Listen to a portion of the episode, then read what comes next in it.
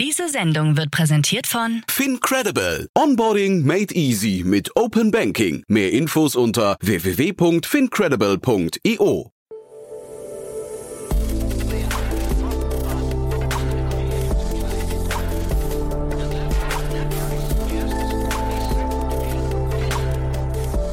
Startup Insider Daily. Herzlich willkommen zurück zu Startup Insider Daily. Mein Name ist Jan Thomas und wie vorhin angekündigt, Benedikt Kurz ist hier, der Co-Founder und CEO von NoUnity und wir sprechen über ein Bildungsunternehmen, das sich an Schülerinnen und Schüler richtet, schon 2,4 Millionen Nutzerinnen und Nutzer hat. Ein sehr junges Unternehmen, auch ein sehr junges Team. Trotzdem hat man gerade 10 Millionen Euro eingesammelt im Rahmen seines Series A. Darüber sprechen wir gleich. Wir sprechen auch über den Akquisekanal TikTok. Also dementsprechend ein tolles Gespräch wartet auf euch. Bevor wir loslegen, noch kurz der Hinweis auf das Gespräch vorhin, denn das war auch sehr spannend. Auch ein Weiterbildungsstartup, das sich aber an Unternehmen richtet und digitale Live-Trainings für Unternehmen anbietet, indem es Top-Management-Persönlichkeiten aus verschiedenen Unternehmen, zum Beispiel Google, Adobe oder N26, als Partner gewonnen hat, die dann eben diese Live-Trainings geben und ihren Membern dann eben das Wissen weitergeben, was sie selbst gesammelt haben. Ein, ja, ich finde, sehr, sehr spannendes Konzept. Da gab es gerade eine Finanzierungsrunde mit 40 Business Angels, sehr, sehr namhafte Persönlichkeiten dabei. Also hört euch das auch mal an. Ich fand das ein sehr, sehr cooles Gespräch und irgendwie auch sehr plausibel. Also auch das kann sehr groß werden. Das war das Gespräch vor diesem hier. Einfach zurückscrollen, dann findet ihr das schon. Ja, also ihr seht schon zwei tolle Themen heute aus dem Weiterbildungsmarkt. Jetzt kommen noch kurz die Verbraucherhinweise und dann, wie angekündigt, Benedikt Kurz, der Co-Founder und CEO von NoUnity. Werbung. Hi, hier ist Nina, Content Managerin bei Startup Insider. Suchst du deine nächste große berufliche Herausforderung? Dann melde dich bei uns. Wir suchen aktiv nach neuen Teammitgliedern, die Startup Insider zum führenden Informationsmedium der deutschsprachigen Startup-Szene machen wollen. Aktuell suchen wir Sales Manager, Customer Success Manager, Finanzmanager sowie Werkstudenten in den Bereichen Sales, Product und Content. Aber auch wenn keine passende Stelle dabei ist, melde dich trotzdem bei uns. Wir suchen immer nach leidenschaftlichen Menschen, die mit Startup Insider Großes bewegen wollen. Also, um mehr zu erfahren und dich zu bewerben, geh jetzt ganz einfach auf startupinsider.de/slash insider. Startup Insider Daily. Interview.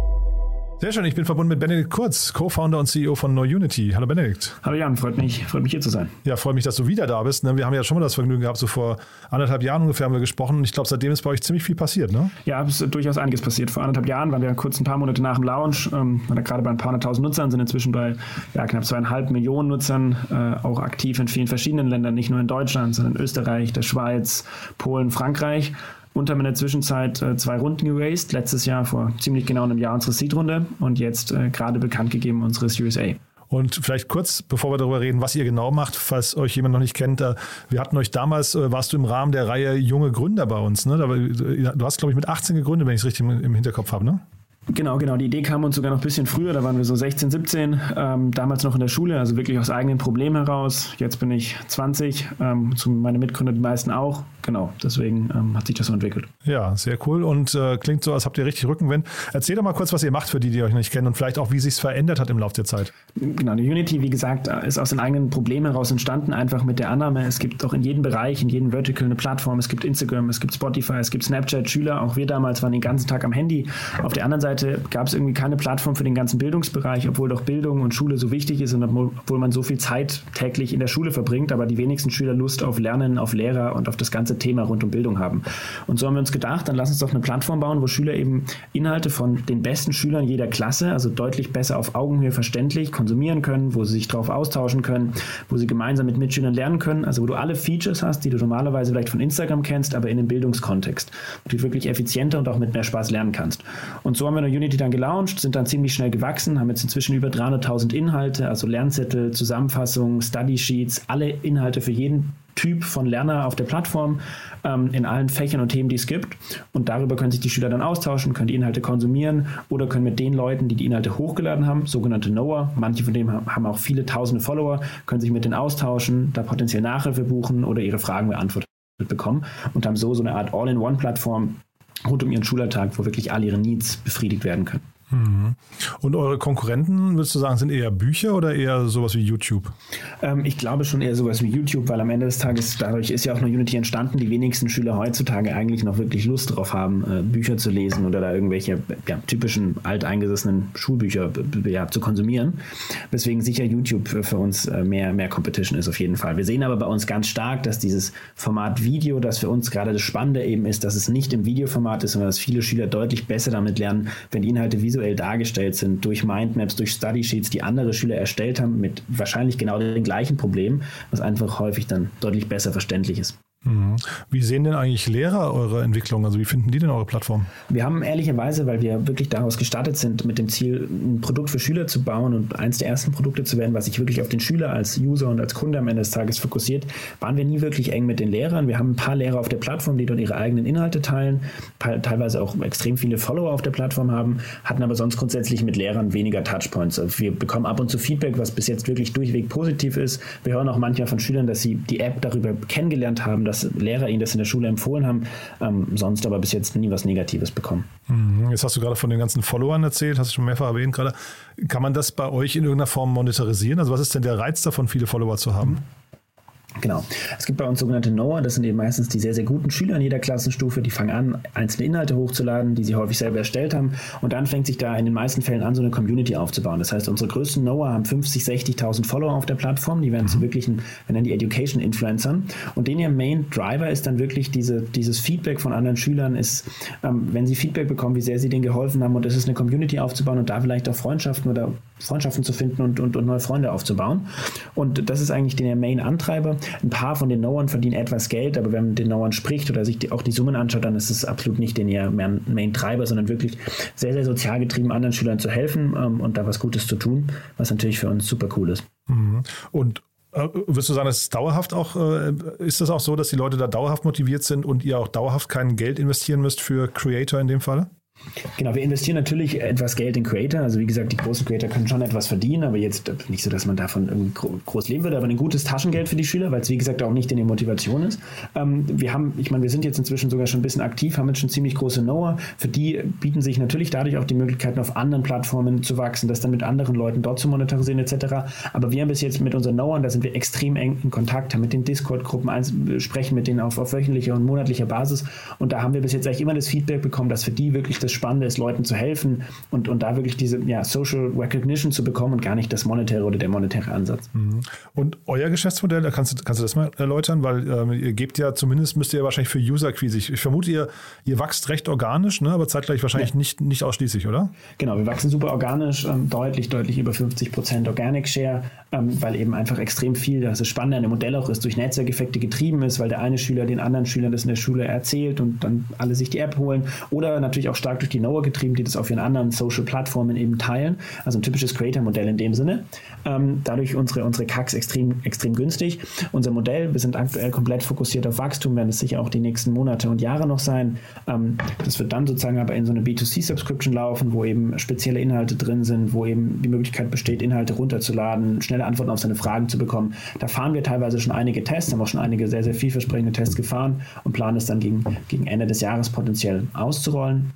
Und auf der anderen Seite gibt es für uns den spannenden Ansatz, dass viele unserer Schüler in den älteren Klassenstufen einfach ja, nicht wissen, was sie nach der Schule machen sollen. Und das natürlich dann für Unternehmen oder auch für Universitäten ganz spannend ist, die Schüler in dem Moment zu erreichen. Und das sind so die beiden Modelle mit einem starken Fokus auf dem, auf dem B2C-Modell, was jetzt sicher über die nächsten Jahre mehr ausgerollt werden wird. Ähm, wobei gerade und die nächsten Monate sicher der Fokus noch stark auf Wachstum liegen wird. Mhm. Ich habe irgendwie dunkle Erinnerung, dass wir auch über TikTok gesprochen hatten damals, ne? als Akquisekanal bei euch. Das war doch, glaube ich, so, dass ihr TikTok ja. sehr, sehr clever genutzt habt, ne? Genau, genau. Ist nach wie vor einer unserer größten Kanäle, mit der größten in einigen Märkten, weil natürlich einfach TikTok ebenso weiter wächst, weil unsere Zielgruppe da extrem aktiv ist, weil wir da sehr viel mit Influencern auch zusammenarbeiten und inzwischen natürlich auch selber da schon eine gewisse Brand aufgebaut haben. Deswegen nach wie vor TikTok für uns einer der Kernkanäle und, und immer noch sehr, sehr effizient und effektiv für uns. Aber diese, ich, ich erinnere mich wirklich an, du hast, du hattest damals Preise, ich habe es mir leider nicht notiert, aber das waren, glaube ich, super, super, was ich fast Nachkommastellen äh, Beträge. Ne? Äh, hat sich das stark verändert? Also ist TikTok teurer geworden für euch? Ähm, also ich glaube, ich glaube, für jeden Werbetreibenden ist TikTok über die letzten Jahre etwas teurer geworden. Es ist aber nach wie vor eigentlich noch unser mitgünstigster Akquisekanal. Und wenn wir uns neue Märkte anschauen, wir haben jetzt beispielsweise neu in Polen gelauncht, da kommen wir da schon ziemlich nah dran an die gerade eben von dir Nachkommastellen genannten CPUs. Also es ist jetzt nicht, äh, jetzt nicht exponentiell stark gestiegen. Und jetzt hast du gerade Polen schon gesagt, ihr seid jetzt gerade stark in andere Länder gegangen. Ne? Ich habe gesehen, es sind mehrere Länder, die ihr aufgemacht habt. Ähm, das heißt, es lässt sich wunderbar internationalisieren, das ganze Thema? Genau, das ist ja das Spannende an dem Modell, weswegen jetzt zum Beispiel auch dieses USA beispielsweise dann sehr, sehr gut funktioniert hat. Unter anderem natürlich ist einfach, dass wir natürlich den Content nicht selber produzieren müssen und dadurch sehr, sehr schnell und effizient in neue Länder gehen können und auch nicht das Risiko haben, dass wir in dem Sinne am Markt vorbei entwickeln, weil wir ja Inhalt von wirklich den Schülern, die dort on the ground sind, bekommen. Ähm, das hat in Frankreich extrem gut funktioniert. Da sind wir jetzt bei deutlich über 300.000 Nutzern nach, nach weniger als drei Monaten. Das funktioniert in Polen extrem gut. Da sind wir ähm, bei über 160.000 Nutzern nach einem Monat knapp. Ähm, das heißt, wir wachsen teilweise noch schneller als in Deutschland am Anfang. Ähm, und das, das hat bis jetzt sehr, sehr gut funktioniert. Und deswegen werden wir dieses Jahr noch in viele weitere europäische Länder expandieren, unter anderem Italien und Großbritannien, was, was beides äh, für nach den Sommerferien geplant ist. Und sag mal, die Finanzierungsrunde jetzt gerade 10 Millionen Euro, das ist ja wirklich auch schon äh, ganz ordentlich, finde ich. Ne? Das zeigt also äh, zum einen, ihr seid ja wirklich noch ein junges Team. War, war das für euch schwierig, als junges Team ähm, äh, Geld einzusammeln oder guckt man bei euch ganz normal auf die Traction und sagt, boah, da geht es ja richtig ab und es ist ein toller Markt? Ich glaube, im ersten Schritt ist es sicher nicht unbedingt ein Vorteil, weil natürlich schon noch einige Fragezeichen bei Leuten bestehen, ob wir das in so einem Alter wirklich irgendwie seriös betreiben, ob wir das, ob wir das wirklich alles verstehen. Ich glaube, das war aber fast noch letztes Jahr in der Seed-Runde noch ein größeres Thema, weil uns einfach noch niemand kannte. Wir hatten natürlich jetzt in der CSA den Vorteil, dass wir auch letztes Jahr schon eine sehr, sehr starke Seed-Runde geraced haben mit, mit vielen äh, spannenden, guten Angels und auch natürlich Project A im Lead an Bord. Deswegen glaube ich, diesen Trust-Faktor diesmal nicht mehr so stark beweisen mussten. Ich glaube aber sonst müssen wir uns irgendwie sehr, sehr ganz normal über, über unsere Traction, über unsere KPIs beweisen, über unsere Vision und wie wir, wie wir das Produkt sehen. Wir haben natürlich über das letzte Jahr hinweg auch unser Team weiter ausgebaut und sind jetzt, glaube ich, bei so einem Durchschnittsalter von 26, 27.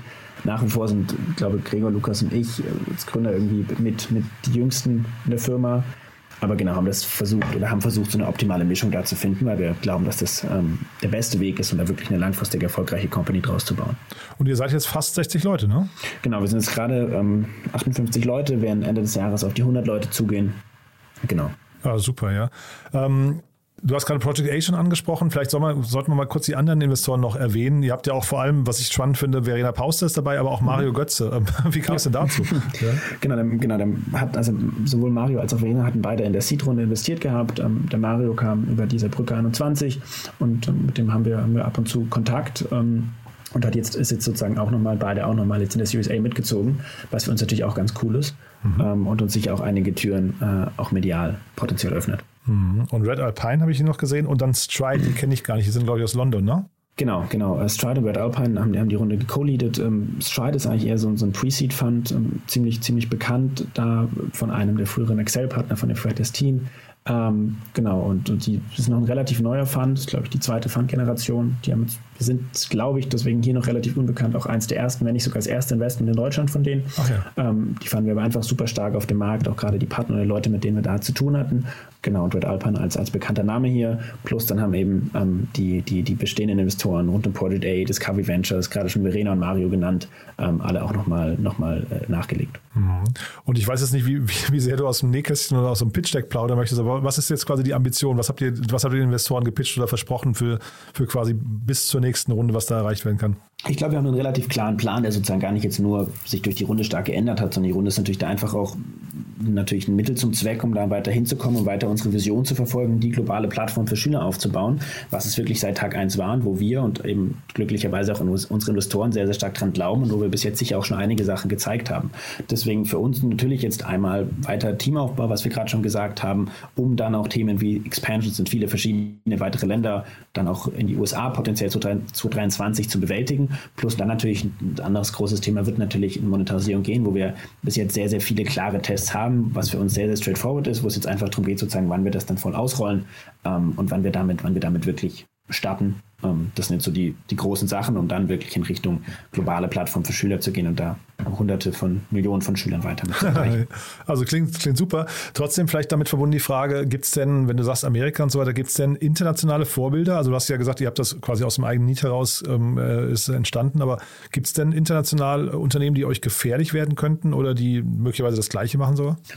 Ich glaube, das Gleiche wie wir mit so einem plattformgetriebenen Ansatz über diese Creator Noah, mit diesem sehr, sehr UCG-getriebenen Content etc. gibt es de facto eigentlich so noch nicht. Es gibt natürlich aber völlig klar im Bildungsbereich gerade einige Companies, die, die, die, die am Wachsen sind. Ähm, es gibt natürlich international in den USA gibt es die sind schon etwas älter, gibt es einen Check, aber Quizlet ist sehr, sehr interessant. Für Higher Ed ist ein Core Zero sehr, sehr spannend. Auf der Gamification-Ebene, auch für Lower Grades, ist, ist ein Kahoot sehr interessant. Das heißt, natürlich gibt es international ein paar Player, abgesehen von den Playern in, in Asien, in, in Indien. Aber ich denke, dass wir da sehr, sehr gut aufgestellt sind, was wir jetzt auch in Deutschland und vor allem auch jetzt in Europa schon gezeigt haben, wie wir da am schnellsten wachsen können, blicken deswegen da sehr, sehr positiv auch in Richtung USA. Mhm. Und so ein Go Student, ähm, ist das für euch hinterher ein Partner oder ein Konkurrent?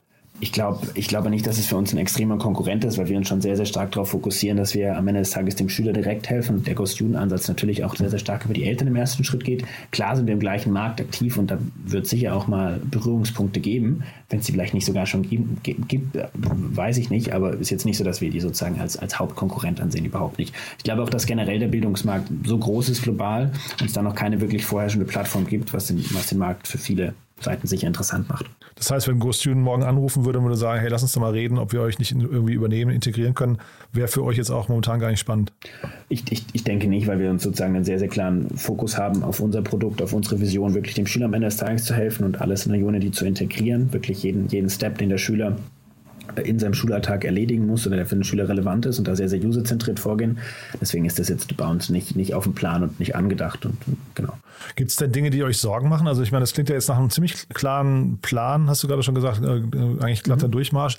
Ist das Thema Monetarisierung hinterher möglicherweise das, äh, das Bottleneck für euch, wo ihr noch nicht genau wisst, weil es einfach eine Grauzone ist, die ihr noch nicht beweisen könnt, äh, dass das hinterher nicht so funktioniert, wie, wie es geplant ist? Also ich glaube, wie, wie, immer sozusagen, ich glaube, man hat einen sehr, sehr klaren Plan, der hat bis jetzt auch sehr, sehr gut funktioniert. Natürlich gibt es irgendwie auf dem Weg leider immer mal wieder Blocker, die dazwischen kommen. Ich glaube auch viele typische Sachen, von denen irgendwie jeder Gründer berichten kann.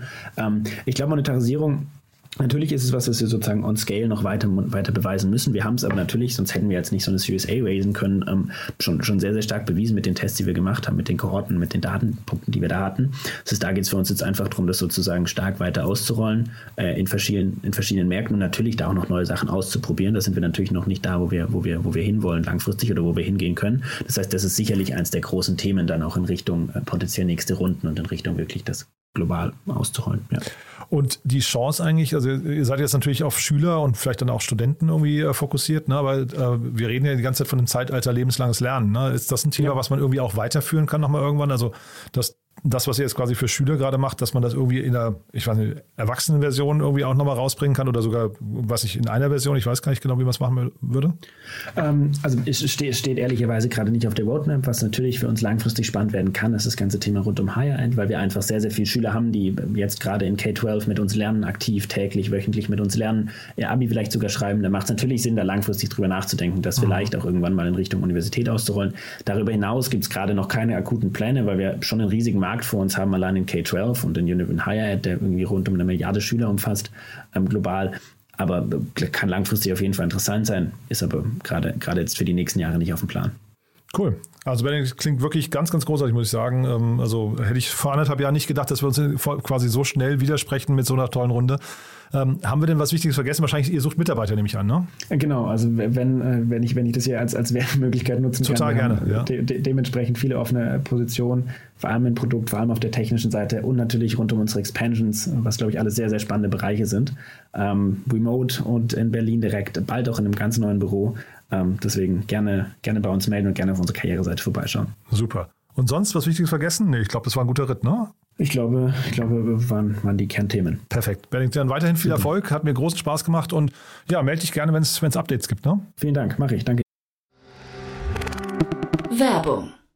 Hi, ich bin Paul, Product Manager bei Startup Insider und hier, um dir kurz unser Podcast-Verzeichnis vorzustellen. Mit einer wachsenden Liste von bereits über 10.000 Episoden ist unser Podcast-Verzeichnis die größte Sammlung deutschsprachiger Podcasts rund um die Themen Unternehmertum, Technologie, Digital Marketing und mehr. Nutze jetzt die verschiedenen Filter, um Podcasts zum Beispiel nach ihrem Themenschwerpunkt, Gästen oder Erscheinungsdatum zu sortieren, damit du genau das findest, was dich interessiert. Also, wenn das was für dich ist, dann besuche jetzt ganz einfach unsere Plattform auf startupinsider.de slash insider. Ja. Startup Insider Daily, der tägliche Nachrichtenpodcast der deutschen Startup-Szene. Das war Benedikt Kurz, der Co-Founder und CEO von NoUnity. Damit sind wir durch für heute. Ich hoffe, es hat euch wieder Spaß gemacht. Wenn dem so sein sollte, wie immer die Bitte, empfehlen uns doch gerne weiter. Wir freuen uns immer über neue Hörerinnen und Hörer. Dafür schon mal vielen Dank an euch und ansonsten euch einen wunderschönen Tag und hoffentlich bis morgen. Diese Sendung wurde präsentiert von Fincredible. Onboarding made easy mit Open Banking. Mehr Infos unter www.fincredible.io. Ciao, ciao.